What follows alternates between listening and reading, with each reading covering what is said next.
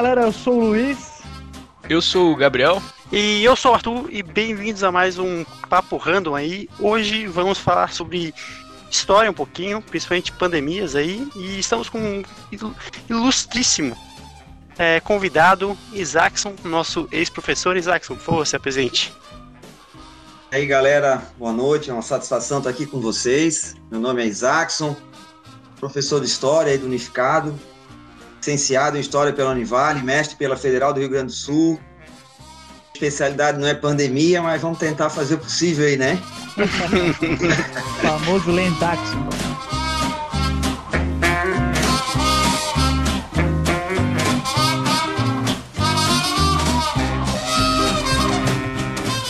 Cara mais otimista, assim, né? Não é uma coisa que eu me preocupei muito ao longo da minha formação, né? Mas estamos aí, né, diante, diante dessa, dessa situação terrível aí, né, de isolamento, esses problemas aí desse que me diz, né, dessa esse problema não é nem o vírus, tá, cara? Vou, vou, bem ser, o problema não é nem o vírus, mas toda a condução política, né, que está por trás disso, né? Sem dúvida. Isso aí que tá, isso, isso aí que tá pegando, assim, né? Porque eu percebo que as pessoas estão um pouco alienadas, né, no geral, assim, né? Eu vivo em bairro, né? Bairro, periferia. As pessoas não estão nem aí, né? Eu, eu, muito disso é por uma falta de norte, assim, né? Por um caminho, né? De, dessas, uh, do poder público como um, um, todo, né? Ninguém se entende nisso aí, mas, enfim. Vamos aí para conversar. Falta de, falta é, de preparo, né?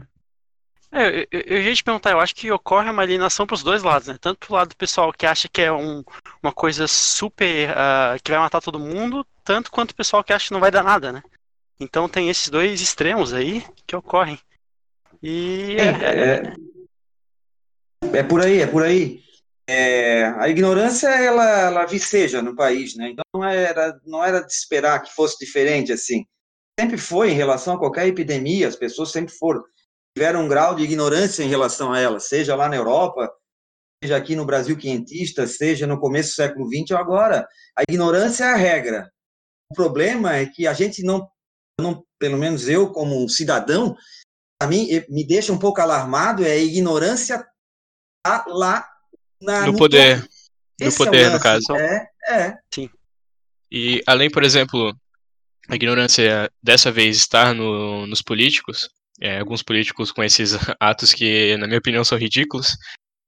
É, também tem muito o caso da ignorância e uma coisa que alarma é que, além da ignorância, é o, as, as, próprias notícias falsas que não deixa a pessoa só na ignorância, né? Ela tipo, pega o conhecimento e passa um conhecimento ruim, a pessoa acha que não está mais ignorante e começa a passar coisas falsas e só, só piora o, a situação. Uma desinformação, né? É, exatamente. Desinformação. Mas é, é, ela é também histórica, né, essa desinformação, né? A, igno, é, a ignorância, o fake news, naquela... Fake news não é atual, é. né? Não, não é, é, atual. Isso é plantado em dossiês desde, desde os primórdios. Sim, Fala sim. Tu pode traçar um, um, um, Tu pode traçar, claro, que bem exagerado, de forma bem exagerada, mas traçar uma conexão até com a propaganda em vários. Uh, uh, em vários regimes autoritários, né, que usam dessa fake news, mas de uma forma antiga, para alienar sua população, né, de uma certa forma. Sim, para às vezes ela serve, né, como um, serve para apontar, né, o problema, né. Hoje se chama de vírus chinês, mas isso tem uma conotação pejorativa na gripe espanhola, que nem é espanhola, tinha todo uma tinha todo interesse em apontar os espanhóis, né, cara? Mas ela, pô, elas das más línguas, elas saem dos Estados Unidos, né? Então Pois é, é. eu vi o, o pessoal falando sobre o protocolo de, de, de cato, cat, catalogar doenças, né, que mudou um pouco, exatamente por causa disso, né, porque tinha esse estigma, poxa, se um vírus surge aqui, a gente vai querer abafar isso porque a gente não quer que a cidade, o local, fique o estigma de, ah, essa, esse vírus é o vírus de Wuhan, ou o vírus, uh, isso, vírus espanhol, né? por exemplo, porque isso tem uma, uma, uma conotação pejorativa, né, e acaba ficando marcado na história desse, desses locais, né. É, isso é. Eu até entendo assim que no, no na, na, base, né, no chão de fábrica aqui, cara, as pessoas podem até ali no ponto de ônibus até comentar sobre isso. Mas o que fica, o que é estarrecedor é que o chanceler, né, o ministro a ministra da Goiabeira, né? O, essas criaturas abomináveis, não importa se é de direita, se é esquerda, quem está lá em cima que fale besteira, que pague pelo que fale, pelo que fala, mas o que, que, ó, que é assustador é que essas pessoas, né, ficam criando esses estigmas, né? As pessoas, é, elas são uma massa de, de, de manobra mesmo, no final das contas. É, eu entendo, né, como historiador, né, o protagonismo do movimento negro, do indígena, etc., o protagonismo, mas também entendo que porra, a ignorância ela tá pegando demais, né? Nesse sentido, é, né? Mas ainda mais quando, quando tu observa a história de diplomacia brasileira, né? O Barão do, do Rio Branco deve estar se virando no túmulo agora, né? Porque ah, a, a, essas pessoas acabam notando que as atitudes delas repercutem na China, o pessoal escuta o que eles estão falando lá, e daí começa a sanção em cima da soja brasileira, ou coisa assim, e o pessoal começa a não querer mais uh, fazer comércio ou trabalhar com o Brasil porque tá ofendendo todo mundo lá. É uma, além de ser xenofóbico, tu tá acabando com o comércio brasileiro em alguns aspectos também, né? E, e, e, e vamos dizer assim, troco de quê?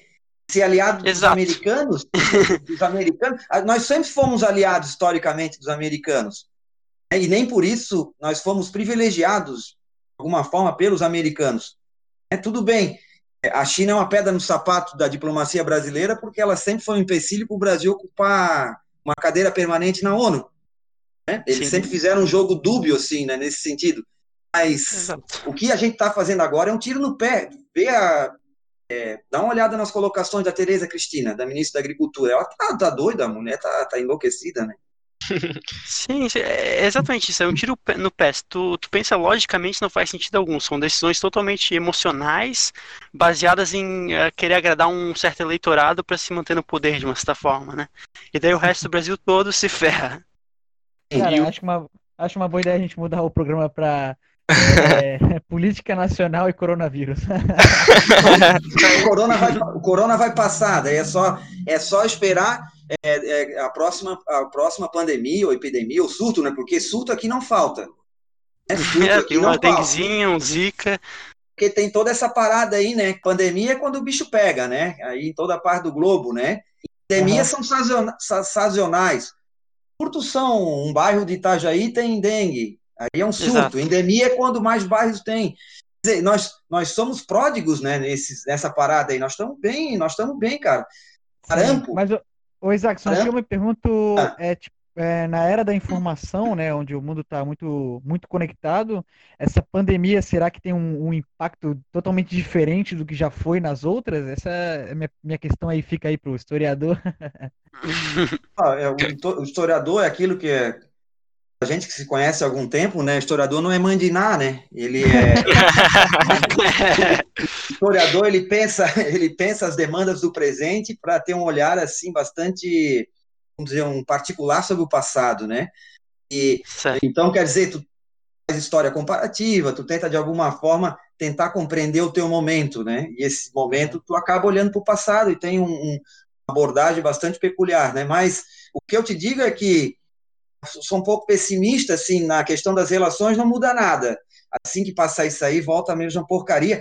Assim como eu já fui enganado, por exemplo, com a crise financeira de 2008, achando que por ser uma crise ética pudesse de alguma forma modificar é, é, a uhum. maneira como, como as pessoas mundo, se relacionar é. com o capital, né, e com o outro, né? Sim.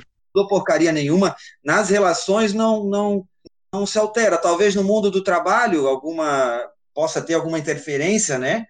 Aí é. o, me, o meu medo é que o trabalho se torne mais precariado ainda, né? Tu tá, tá entendendo? Por exemplo, daqui a pouco o que há um dono de escola particular acha que, oh, que interessante, o professor está dando é, de casa uma boa aula, né, por terceirão com 90 alunos, unindo, unindo várias. Olha que beleza, que barato.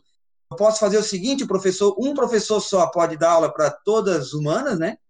Uhum. Aí, em cada sala, os, os, alunos vão presencialmente, eu enfio um tutor lá e está tudo certo.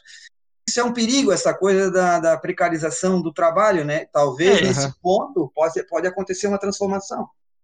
E, e também pro, pro, pro, lado do, do aluno, né, Isaacson? Além de o professor ter que se matar trabalhando, também tem o aluno que, poxa, uma aula dessa, sendo honesto, não é tão produtiva quanto uma aula com menos gente, mais focada ali, onde o professor pode realmente dar uma atenção, né? Ali o cara é tratado como mais um número só. Concordo, concordo. Não é à toa que é, aqui na Univale, né? A Univale, quando deixou de presencial e foi para a distância, o curso praticamente morreu. E tiveram que voltar ao presencial. Porque imagina um curso, por exemplo, de humanas à distância.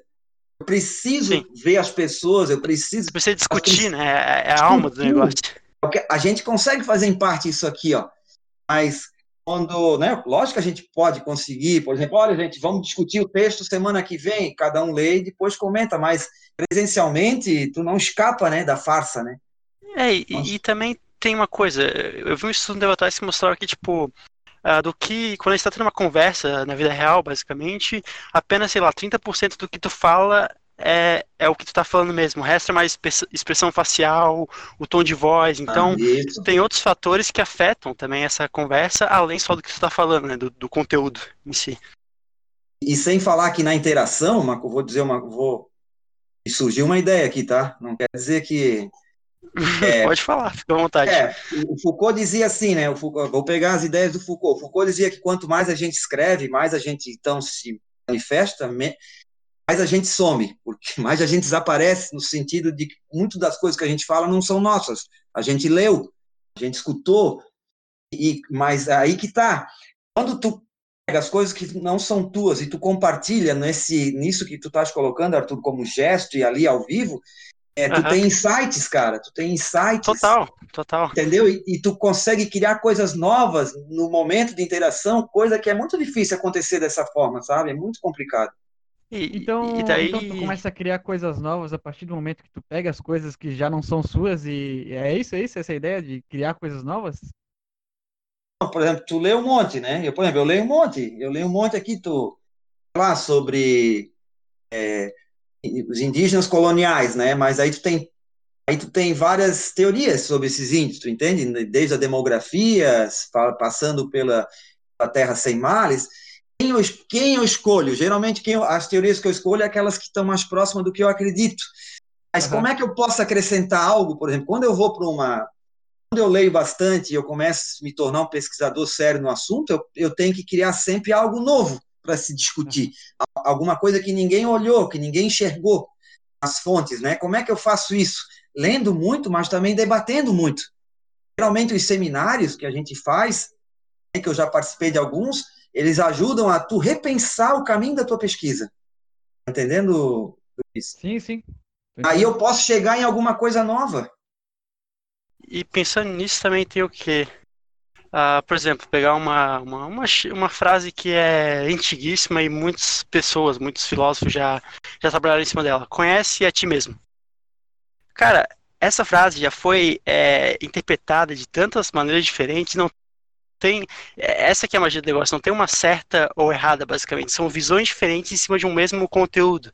Tem gente que fala que é, é algo mais profundo, tem gente que fala que é mais sobre se conhecer tua relação com a sociedade, mas é, é isso, é tu pegar algo e trazer a tua visão sobre aquilo, sabe? Tu realmente uh, aprender da tua forma e trazer essa teu, tua perspectiva para o mundo, né? Devolver isso para o mundo. Então, é, é, bem socrático, né? No sentido de ter que é, ter autonomia para encontrar teu caminho, né? Exato.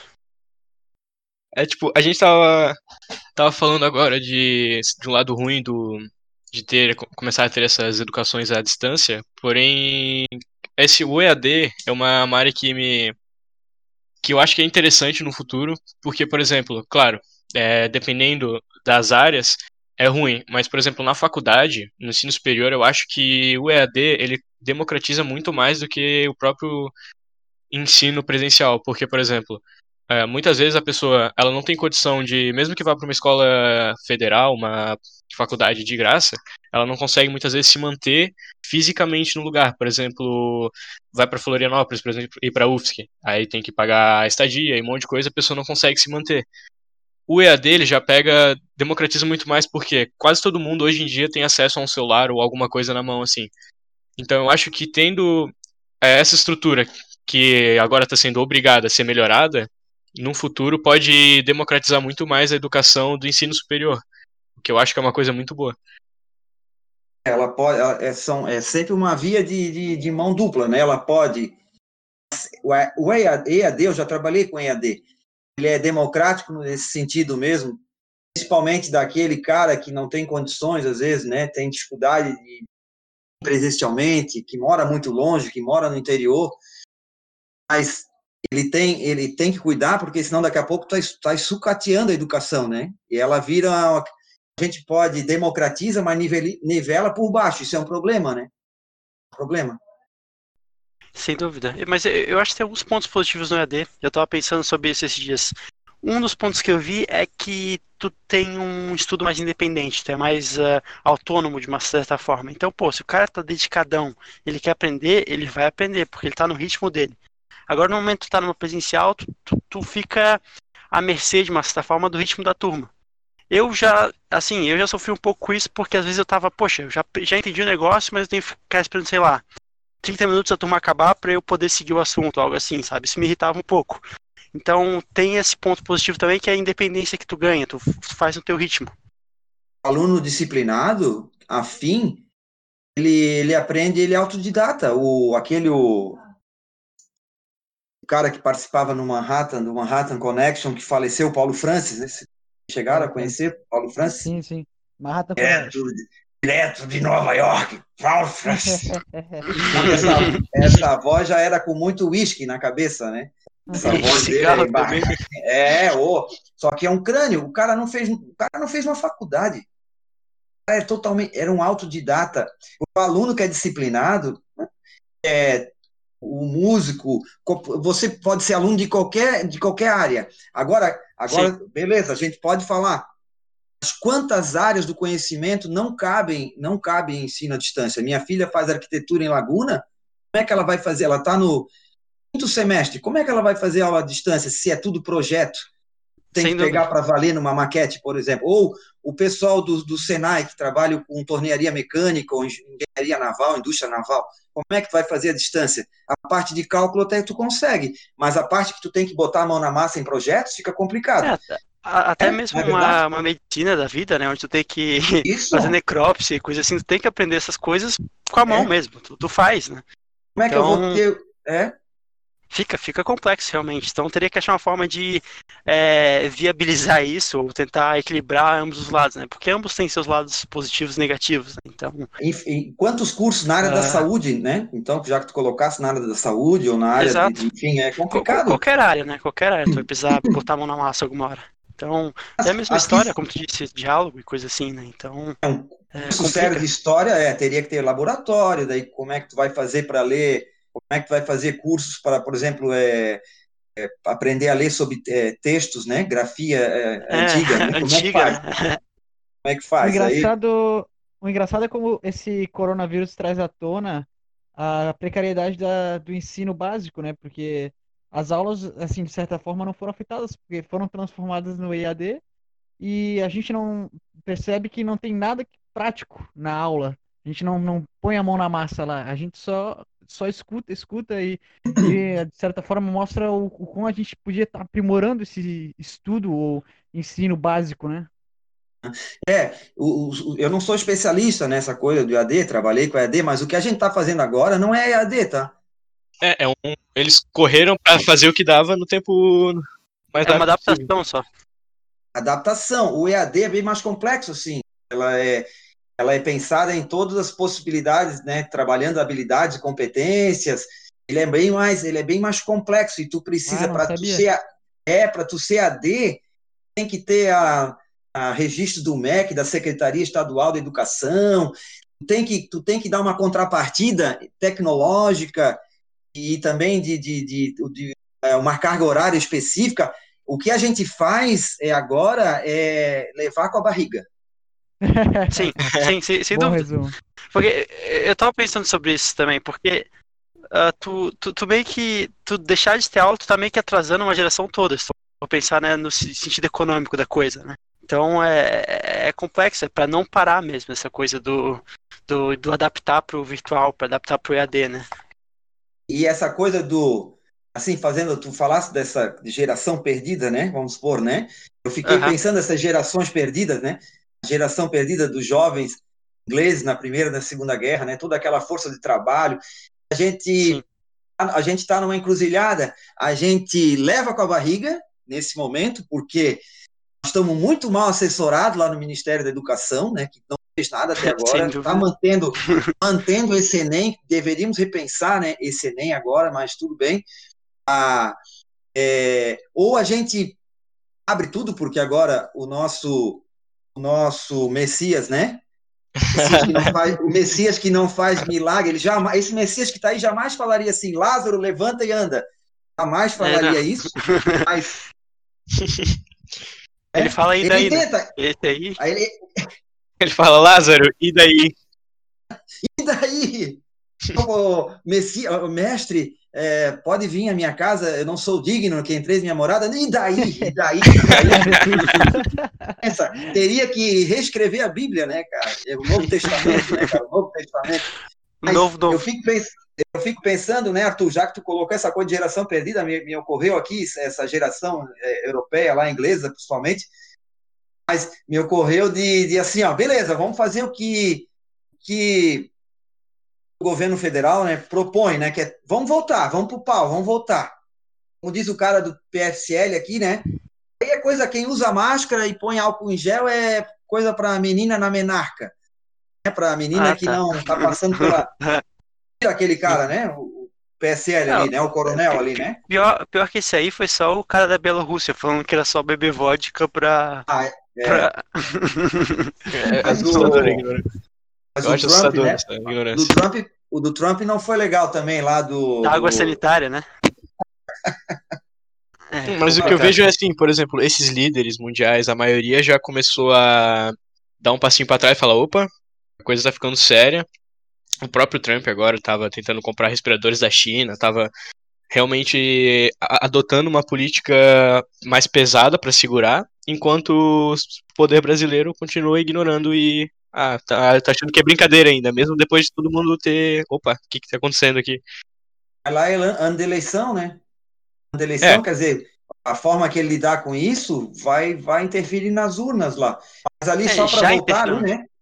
É, ah, interfere. Interferir. Eu, sobre o vamos abrir tudo, eu fico pensando também nessa força de trabalho jovem, porque estão dizendo, ah, o jovem não, não pega.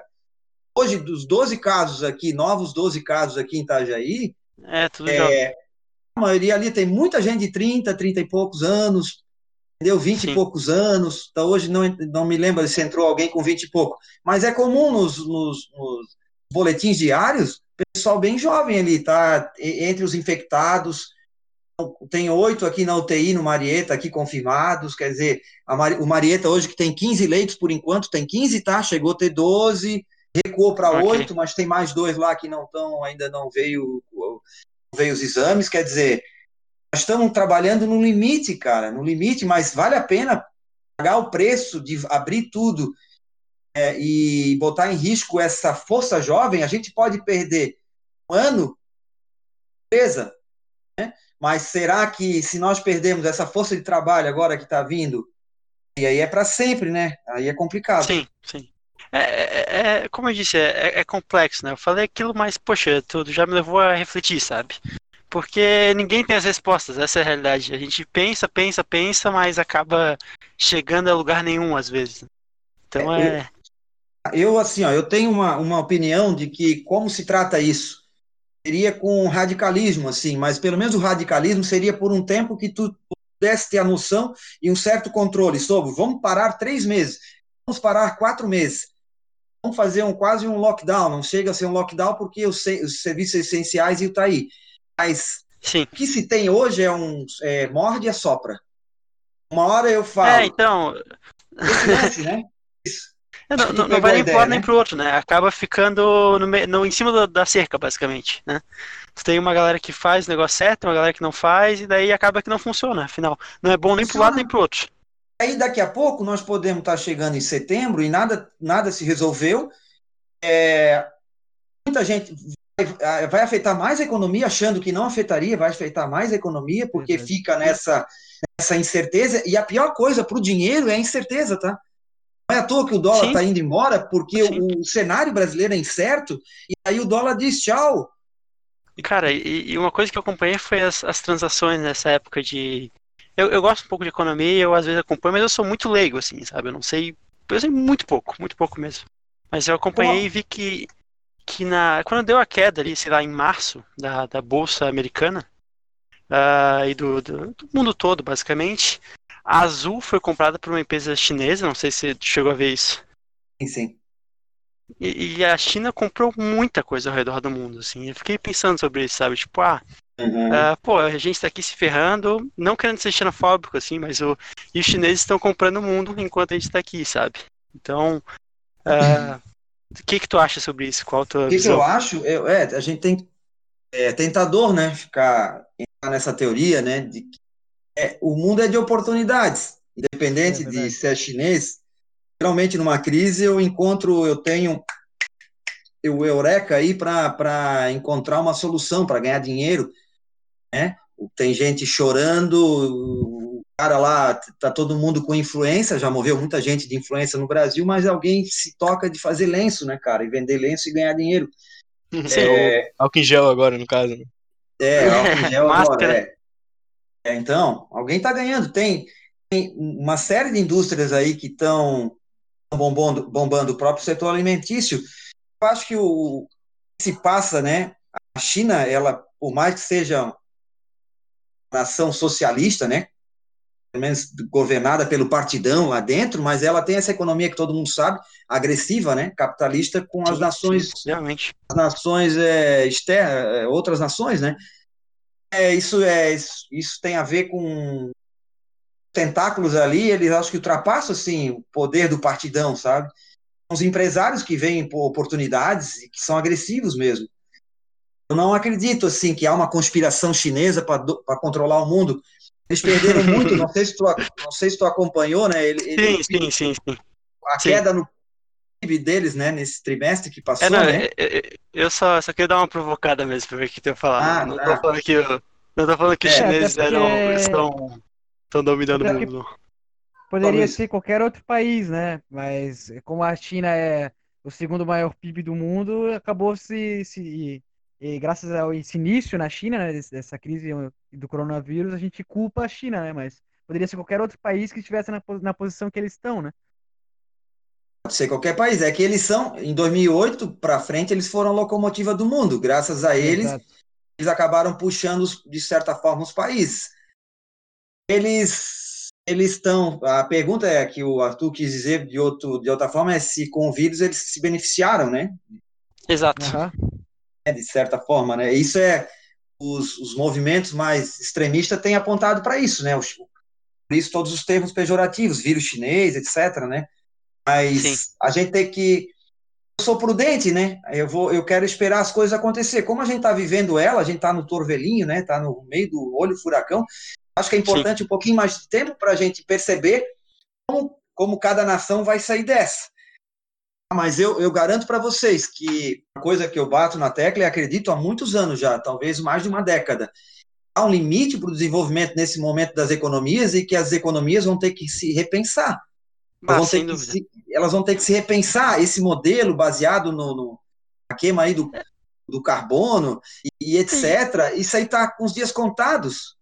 E, e, e, não só isso, né? Não, não, só a queima do carbono, blá, blá, mas é um, é, um, é um sistema baseado em crescimento infinito, sendo que o nosso mundo é finito. Esse é o maior problema para mim. Né? Esse é, eu tenho um livro que eu nunca consegui trabalhar com os meus alunos, que eu gostaria, que é aquele do Paul Gilding. Pequeno Príncipe. É, ah, tá. O Pequeno Príncipe é. Cara, eu li o Pequeno Príncipe, cara. Não fala mal do Pequeno Príncipe, pô. pô. Não, não, não tô falando. Branco, branco, branco colonizador do espaço. Porque tem o branco colonizador da América. Capitalista, só pensa na flor é, dele. É, o cara queria anexar planetas, isso ali é. Enfim. ah, é, é, é, história para boi dormir, na realidade. Né? História, de colonizar pra... Marte. É. Sei é. lá. Mas o. Agora nem sei mais o que eu tava falando.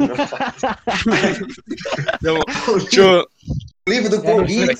o livro do Paul Gilding é A Grande Ruptura ele, ele questiona né, a, a, o formato de crescimento atual e ele tem, ele tem dados bastante assim substanciais para se pensar aquilo mesmo, questionar mesmo. Vai chegar um momento em que viagens a é, viagens de avião para a Europa para passear vão ser vistas como assim ostentação pura. e ostentação. Ou as pessoas mudam a forma que, que, vivem, ou daqui a pouco ninguém mais faz isso, entendeu? Só os multi, multi, mega milionários aí. Sim. Então agora a gente, por exemplo, a gente já conseguiu dar um bom parecer da, da situação atual durante a pandemia que a gente está vivendo. Não sei se as pessoas vão estar tá ouvindo isso depois pandemia. A gente já deu uma boa especulada do que, que precisa mudar, o que, qual que é a situação atual política. Depois a gente faz um podcast pós-olho do furacão, então. É, pós-olho do furacão, se, se quiserem. Chama o Isaacson, chama o Isaacson. Chama o Isaacson pra ver se a gente acertou alguma coisa. Pra ver se deu certo, deu certo.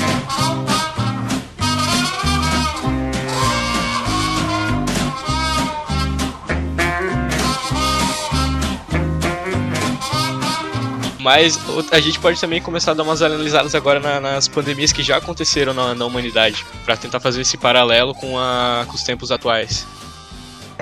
Pandemia no, no, na, na, no antigo e na ali, por exemplo, falando de romanos, por exemplo, não, não eram pandemias, né? Porque elas ficavam restritas ao Império Romano, né? E uma parte, é... às vezes, né?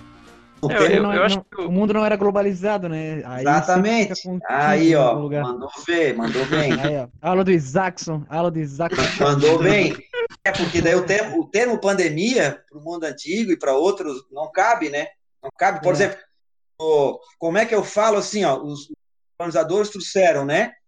Eles trouxeram o surto da varíola, sarampo, da, enfim, de outras outras patologias aqui terminaram os indígenas. Dizem até que o que facilitou a entrada para o interior do Brasil foi que os índios ou morriam ou fugiam. Pode ver que os é. portugueses é. já tiveram, tiveram dificuldade de entrar, por exemplo, na costa africana e na Ásia. É, no interior, eu digo, tiveram dificuldade. Na Índia, nem pensar. Ficaram em feitorias como Calicut, Bombaim, etc. Na China, muito menos. Ficaram nas franjas no litoral chinês e na África não deram um passo para dentro do interior, para o interior africano. Por quê? Porque asiáticos e africanos tinham anticorpos. Já estava é, imunizado. Já na América, oi? Já estava imunizado contra esses, essas imunizado. patologias, né? Exatamente, pelo longo contato que eles tinham com os europeus. Na América, pode ver, aqui o, o, o indígena, o, o mais, a, a gente coloca na conta dos bandeirantes paulistas, né, os mamelucos, etc, né? Sim. Eles, é, mamelucos era como eram conhecidos, ou paulistas, ou bandeirantes paulistas, ou, enfim. É, ia saber isso, hein? Tava na minha aula isso aí. ô, Arthur, ô, Arthur, vou te fazer uma confissão aqui, Arthur. Depois que, tu, depois que tu foi embora, cara, eu fiquei meio só, tá? Fiquei isolado. Ah, não, não, o, Luiz, o Luiz debandou, o Luiz debandou, tá? O Luiz foi, mas não, Luiz foi pior que... pra saúde, cara. O Luiz foi pra saúde, abandonou os humanos depois que tu foi embora, cara. Não, pior que eu tinha, eu tinha um, eu tinha um carinho enorme pela Tola, eu gostava bastante dela. Tanto que ela gosta de história até hoje, porque eu acho que era. Eu, eu gosto mesmo disso. Eu, eu, tanto que uh, na época eu estava em Berlim, eu fiz história, mas eu fiz só a história da Rússia. Desde os uhum. zares até uh, o final da, da, da União Soviética. Então eu até fiquei especialista nesse assunto. Mas foi, que massa. ficasse, ficasse, ficasse órfão, então. Pô, é, fiquei órfão, fiquei órfão, cara. O Luiz, o Luiz debandou. Aí depois entrou o Gabriel, graças ao Gabriel, que o Gabriel resgatou, entendeu? Esse, a minha autoestima ali, cara. Caraca, tô sendo. Mas Não, é, nossa, é, tô sendo humilhado é, aqui. É, é foda, Isaacson, assim, falando, usando realmente a palavra foda porque com toda a gravidade dela, assim. Porque realmente, eu, eu olhando o tratamento que eu recebi na tua aula, o pessoal entediado, reclamando, te tratando mal, comparado com o tratamento que o meu professor na Europa recebia, cara, é outra história, assim. Tu ia, tu ia Pô, primeiramente, eu nunca xinguei o Isaacson, tá bom? Eu só ficava Não, mas quando... tinha, tinha, gente que era extremamente rude e grosseira com o Isaacson sim, sim. na época. É que aquela, aquela, nomes especificamente aquela turma, mas acho que é legal a gente não falar, né? De... Não, não. sem treta, sem treta, por já, favor. Já passou e acabou tudo bem, foi total, tudo bem, total. Eu acabei me entendendo mas com o... ali, mas tudo certo, a gente vai para frente. O, o, ensino lá, o, tipo, era, era super, super, super é, aprofundado, então pegava um assunto e aprofundava nele mesmo. O professor dava livro, falava, tipo, sei lá, leiam até a página 20 e a gente chegava só para discutir. E daí a gente fazia seminário, Uh, daí fazia monografia, que nem eu te falei, e era tipo, o professor só liderava a discussão e os alunos iam. É, é, bem, bem legal, bem interessante. Eu, eu, acho que, tipo, tem um erro do jeito que a maneira. Ah, do jeito que a maneira.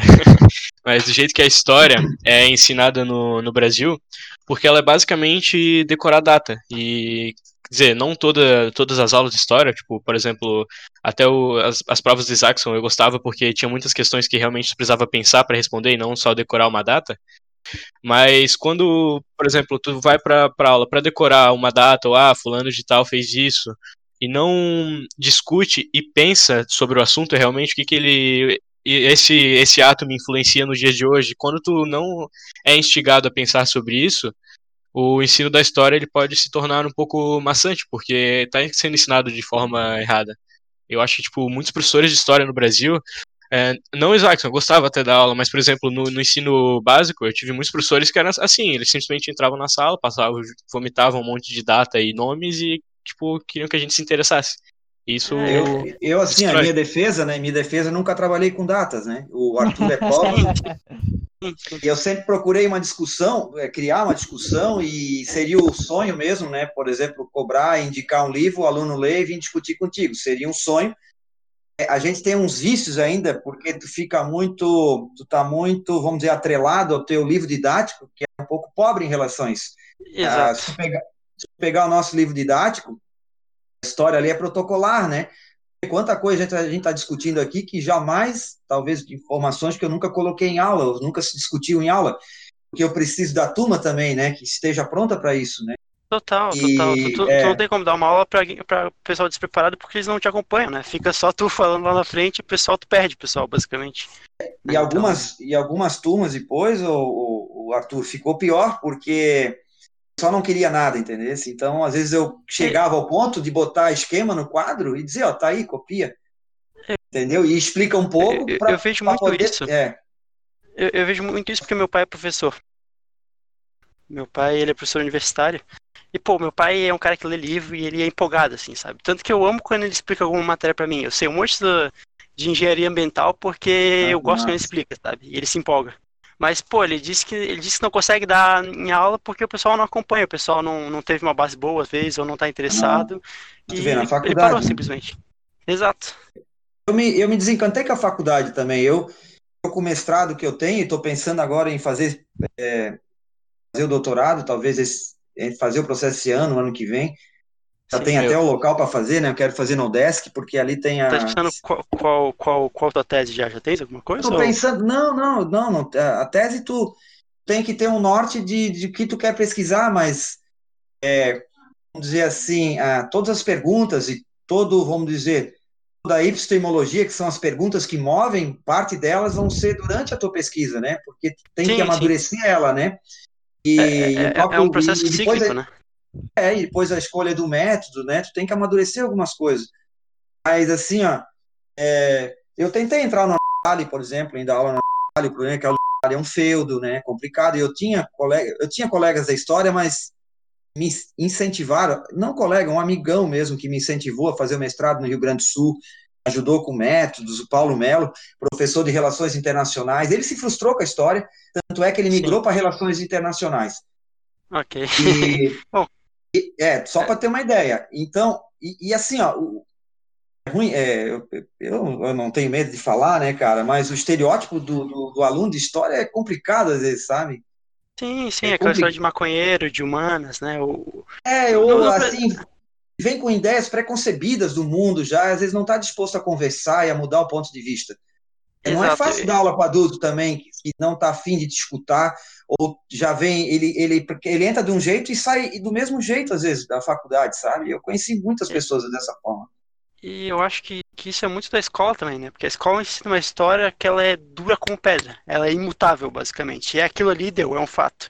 Quando na realidade, se abre, sei lá, a história moderna, vai ter várias escolas com pontos de vista diferentes sobre uma mesma situação e é essa é a alma do negócio. Tu abrir um, por exemplo, Revolução Russa, tu abre um, um, uma escola americana que vai falar que os caras fizeram na, na realidade um coup d'etat, que, que foi só uma minoria assumindo poder, enquanto se tu abrir uh, do, arquivos uh, soviéticos, os caras vão falar que foi uma revolução gloriosa, entendeu?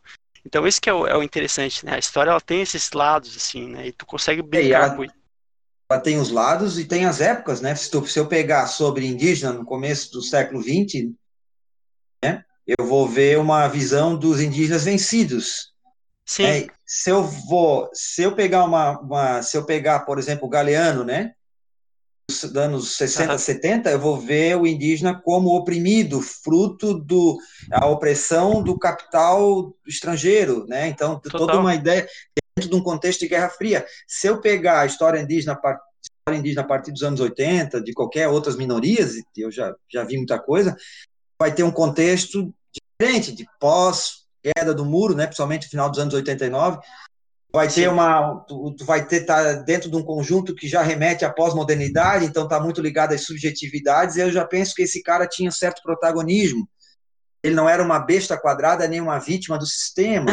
Então, dependendo, dependendo do momento em que eu olho, então eu tenho, eu tenho livros que tratam é, de tudo, eu tenho livros sobre América colonial de 500 período que tu quiser, né, de qualquer coisa. Então, Sim. se eu pegar fontes coloniais, eu vou ver indígena pela ótica do jesuítica, do jesuíta, do colonizador. Eu tenho que fazer um filtro, né, cara? Que, que, quem está falando isso? Qual interesse?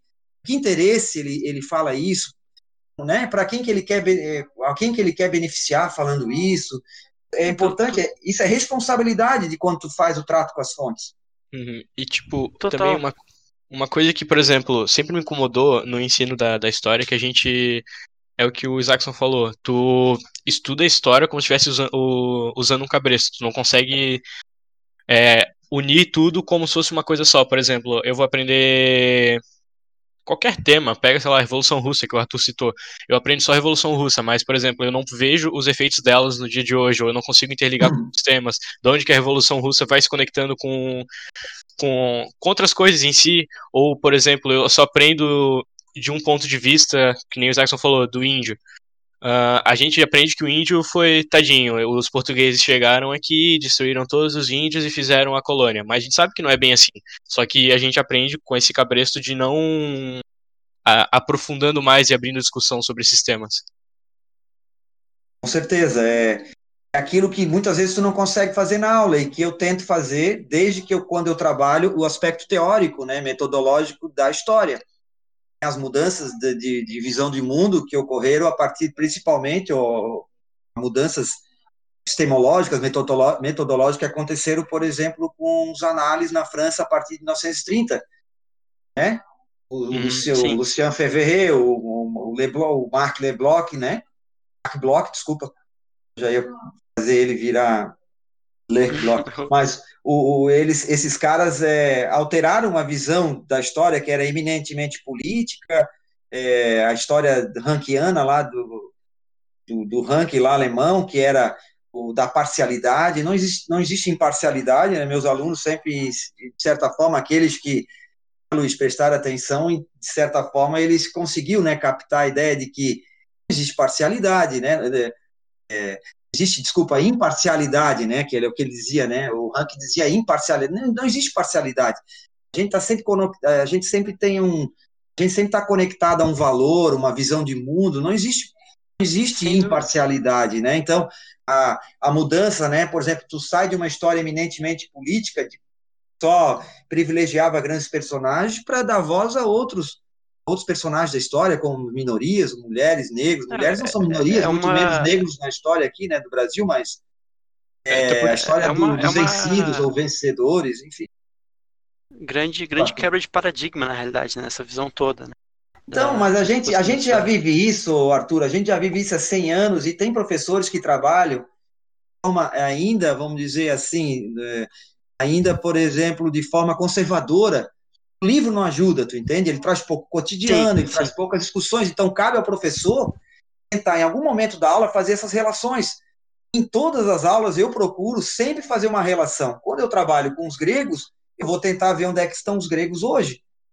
Quando eu trabalho Total. com os fenícios, eu vou tentar entender como, é, como embarcações fenícias, por exemplo, como modelo de, de embarcações fenícias e as suas, os seus, por exemplo, o desenvolvimento dessas embarcações de alguma forma influenciar as embarcações dos nossos pescadores, nossos manezinhos aqui que captava, capturavam baleias aqui no 19.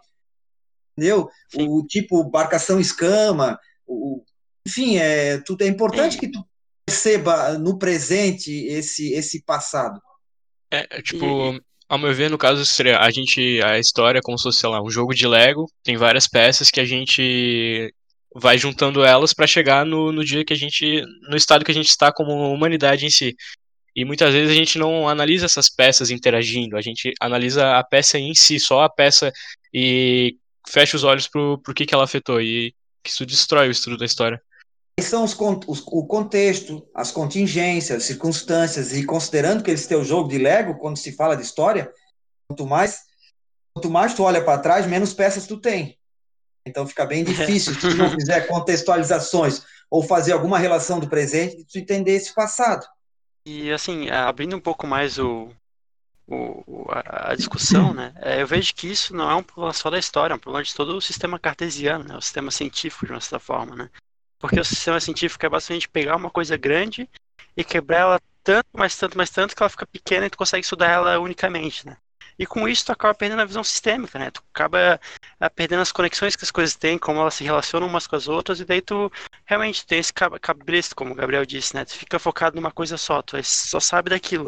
E tu fica mas, cego para as relações. É, é, verdade, mas a educação, Arthur, ela está modificando. A gente já teve o humanista, o renascentista, lá no cientificismo, racionalismo, era numa pessoa só, tu tinha tudo, né?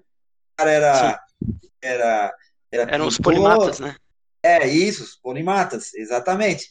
É, aí veio o cartesianismo e dividiu tudo em gavetinhas, né? Em gavetinhas. Nossas disciplinas são fruto do, dessa, dessa visão cartesiana.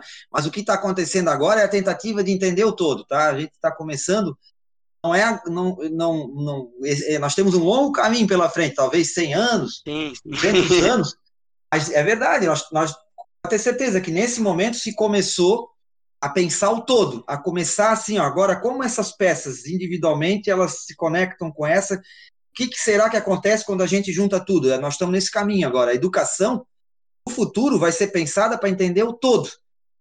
Nós vamos ser novos polimatas? Não sei, cara, não sei, mas se vai nascer novos Da Vinci, é, é porque eu acho que isso até é benéfico até para a vida em sociedade, porque, por exemplo, a, o pessoal que fala, por exemplo, a, ah, é, para que, que eu vou usar isso na minha vida? Ou sei lá, isso não tem utilidade para mim, basicamente. Mas esse é um discurso estúpido, na realidade, porque, poxa, vamos lá, um cara que vai virar uh, comerciante, não faz mal. Cara, para tu se dar bem com um cliente ou outro, para ter uma noção de por que aquele cara com outro negócio está fazendo essa decisão, tem que ter uma, uma visão de, de, de, várias matérias, de uma certa forma, uma visão plural, né? Para tu poder se relacionar em sociedade de uma forma mais simples, poder entender essas, o que está acontecendo, né? Não é só isso, né? Tipo, ele entender o, o, como ele chegou nessa situação, como é, que ele, como é que ele chegou a ser vendedor em uma loja de telefone, como é que desenvolveu o telefone e essa sociedade que o cerca. Para isso, na minha opinião, servem as matérias, as, por isso que a gente aprende esse leque de história, matemática, geografia, a gente entende como funciona tudo até onde a gente chegou. É, Mas a, questão é, continua se aprender dessa forma, Luiz, tudo separadinho, ou em algum momento, é, em algum momento seria interessante é, pensar em projetos, por exemplo, né? Coisas, é, a palavrinha da moda já foi multidisciplinar, depois interdisciplinar, hoje a palavra da moda é transdisciplinar. É, ainda é, é, modinha, não sei onde é que vai dar isso, não sei nem o, o que significa assim. na, na prática, não sei o que significa. Aliás, eu, é, aqui na UFSC eu já fiquei assim tentado, né? Fazer ali um, doutorado transdisciplinar. Daí eu te pergunto, ao final do curso eu serei o quê, né? Eu fico perguntando. O que, que, que, que você entendeu disso? Aí o Isaacson começa a anotar ali que as pessoas entenderam para fazer o conceito. É, eu posso, tem esses cursos, né, na Humanas ali, por exemplo, tem meu cunhado que dá aula em ciência política, a minha irmã dá aula na, na antropologia ali na UFSC. Então, por exemplo, assim, é, ela já falou, tem um curso legal aqui, Isaac, mistura índio com antropologia, ciência política, é, culinária, não sei, cara. Ana Maria Braga ali joga, joga um, parece que uma aula de gaita ponto, é, engenharia de oca, renascentista, e aí tu põe tudo no, é, põe tudo no mandioca chora da Dilma, enfim, põe tudo ali no, no, no caldeirão, a gente vê o que dá. Olha, eu tenho minhas ressalvas, eu tenho minhas ressalvas embora eu gosto da, da, amplitude, eu gosto desse leque aberto. Quando eu fiz meu mestrado na, na, na URGS, eu fiz cadeira de História, cadeira de Antropologia e no desenvolvimento rural com o pessoal que era de, de invasão. É, cara, mas é um. Não, mas é o MST de gravata, Sim. o pessoal dentro da universidade, né, cara? E assim, na verdade, eles trabalhavam com essas pautas de, de comunidades quilombolas e de, de, comunidades indígenas, né? Do, de Coronel Doblô, é, dentro do Rio Grande. Mas eu curti fazer uhum. aula com os caras, entendesse? Eu queria ter essa noção do todo, Arthur. Aliás, isso é Sim. comum na Europa, né, Arthur? Vou falar um pouco nisso. Eu fiz, eu fiz mestrado com um francês que fazia arquitetura e antropologia. Imagina, eu, ó, eu fiz uma cadeira de antropologia, né, recapitulando, um francês que fazia arquitetura. Imagina, um cara que faz arquitetura ou engenharia civil, não me lembro, estava fazendo uma, uma, disciplina de antropologia eh, indígena. Diz que lá na Europa eles cobram para ele para que ele tenha uma formação uma, humanizada, mais humanizada. No, nos Estados Unidos eles têm a, ah, várias universidades têm esse tema do multidisciplinar, como tu falou, né? Tipo, de pegar mais de uma matéria. Eles têm o que eles chamam de major e minor. Que é tipo, tu, tu tem um, um, curso, tu tem um curso grande e um curso pequeno. Então tu pode cursar dois ao mesmo tempo e se tu cumprir a hora Sim. X, tu ganha um diploma nos dois, basicamente. Né? Então, sei lá, pode fazer matemática e, de, de grande curso e psicologia de pequeno, entendeu? E tu tem essa possibilidade. Vamos ver desmerecer não, não, é, é, porque tu, tu, tu estuda psicologia até um certo ponto. Tu, tu pode estudar ela como tipo o grande curso também. Mas aí tu, tu faz só 20 horas de psicologia, por exemplo, ou 40, sei lá. Só cumpre uma carga horária X para ter um diploma menor. Mas esse, esse entra na, ele entra nessa, mas as universidades europeias elas forçam também a tu colocar no currículo matérias, vamos dizer que a princípio não tem nada a ver. Mas a questão é, é pensar que esse mata, matemático aí, por exemplo, pelo menos um pouco de humanidade, né, cara, e não desenvolva outra bomba, sei lá, né, cara. Sim. Importante, né? Não seja um na bomber, tá ligado, sim, né? Um sim. na bomber, né, cara.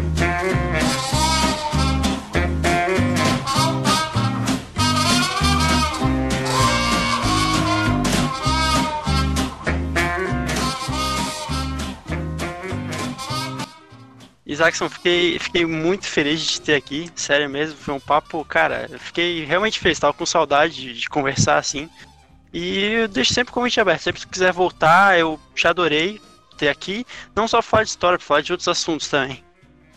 Tomo das palavras do Arthur a minha, também muito, muito bom conversar com você depois de, de um tempo, relembrar as próprias discussões de aula, relembrar o tempo de aula, é muito, sempre muito divertido. E é o que o Arthur disse, o convite estará sempre aberto. É, para mim é uma satisfação e ver como vocês amadureceram, né? E sempre tive o maior, me senti sempre privilegiado, né, de ter vocês na aula. Certo. Né? Tanto o Arthur como o Gabriel, o Luiz, né? Enfim, mas é, é uma satisfação ver o quanto vocês amadureceram intelectualmente, como pessoas é, né, sensíveis que são, é, prontamente aptas aí a captar, né, captar os sinais né, do que a sociedade nos passa. Acho que só esses serão os fortes que, sobreviverão, né? Que poder, os que puderem captar né, esses movimentos, essas, essas placas, placas tectônicas da política, da vida em sociedade, das relações, das relações de gênero, do, do que, do que remete a toda a sociedade como um todo, né? Do, do ponto de vista é aquela coisa, né? Falar uma palavrinha difícil, difícil, né? Holístico, né? Não adianta tu pensar em gavetinhas, né? Retomando lá, né? Como tu falasse, né, Arthur? Tentar sim, sim. pensar no todo. Esse é o profissional, esse é o intelectual do futuro, essa é o, esse é o cidadão apto a enfrentar o que a gente tem pela frente aí que não vai ser fácil. Ah, não estou nem falando Exatamente. só da pandemia, tá? Fica aí a dica do Isaacson para a sociedade, seja um cidadão. Seja holístico. É, seja holístico, não seja uma gavetinha. Mas uh, fico realmente feliz em ouvir isso, Isaacson. E quer dizer que eu fiz um bom trabalho como aluno e tu fez um bom trabalho como professor. Todo mundo oh, Aí, aí saímos é, satisfeitos, né? Me sinto lisonjeado, tá? Com essas palavras.